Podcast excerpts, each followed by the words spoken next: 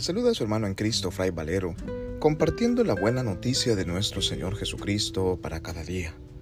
Reflexionamos hoy el Evangelio según San Juan, capítulo 15, versículos del 4 al 10, correspondiente a la fiesta de Santa Clara de Asís.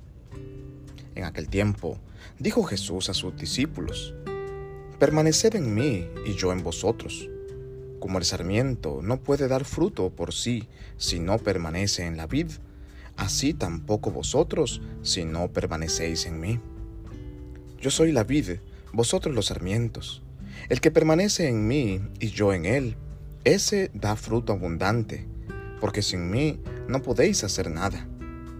Al que no permanece en mí lo tiran fuera como el sarmiento y se seca. Luego los recogen y los echan al fuego y arden. Si permanecen en mí y mis palabras permanecen en vosotros, pediréis lo que deseéis y se realizará. Con esto recibe gloria mi Padre, con que den fruto abundante y así serán discípulos míos. Como el Padre me ha amado, así os he amado yo. Permaneced en mi amor.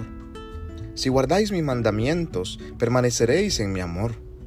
Lo mismo que yo he guardado los mandamientos de mi Padre y permanezco en su amor. Palabra del Señor. Gloria a ti, Señor Jesús. Celebramos hoy la fiesta de Santa Clara de Asís, la plantita de San Francisco.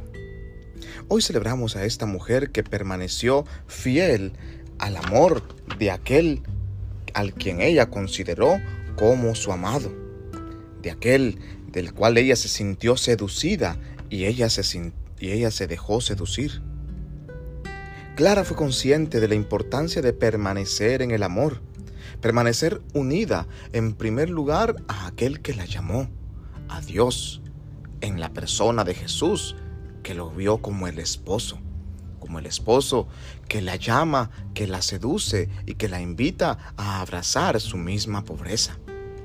Permanecer también, según Clara, unida a Francisco, de donde le viene a ella la vocación, de donde ella escuchó las palabras que la sedujeron, las palabras de Jesús el Maestro que le llamaban.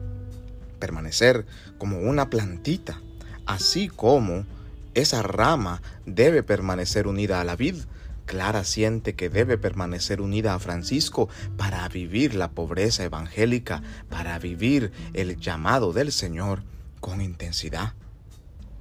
Finalmente Clara siente y descubre que debe permanecer unida a sus hermanas, a sus hermanas que el Señor mismo le ha regalado y a través de las cuales ella se siente espejo, espejo de eternidad. Ella siente que debe reflejar a Cristo a través de sus obras y de sus palabras. Y cada uno de nosotros somos también espejos para con los demás que todo lo que el Señor nos ha regalado a través de la savia que corre a través del sarmiento, nosotros podamos reflejarlo con nuestra vida concreta para que los demás conozcan al esposo que ya viene y hay que recibirlo. Clara fue muy consciente que ella no era más que un vaso de barro pobre y humilde. Ella siendo noble, ella siendo muy rica, decide dejarlo todo para aventurarse en esa gran aventura que le durará más de 40, más de 40 años y en la cual ella descubrirá la belleza de la contemplación, de la contemplación de aquel que la ha seducido, el mismo Jesús que nació pobremente y fue envuelto en pobres pañales y recostado en un pesebre de aquel mismo que murió desnudo pobremente por nosotros y se quedó pobremente presente en un pequeño pedazo de pan.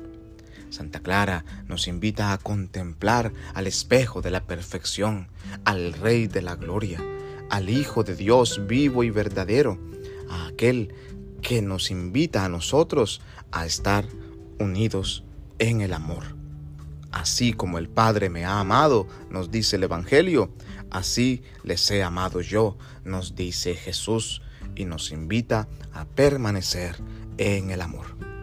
Supliquemos la intercesión de Santa Clara de Asís para que podamos nosotros permanecer unidos entre nosotros como hermanos, permanecer unidos a la iglesia a la cual el Señor nos ha llamado, permanecer unidos al Hijo de Dios que nos ha seducido y permanecer unidos al Padre que es quien nos ha dado la vida. Que Dios en su infinita bondad y misericordia nos bendiga y nos guarde hoy en este día, en el nombre del Padre y del Hijo y del Espíritu Santo. Amén. Santa Clara de Asís, ruega por nosotros. Paz y bien.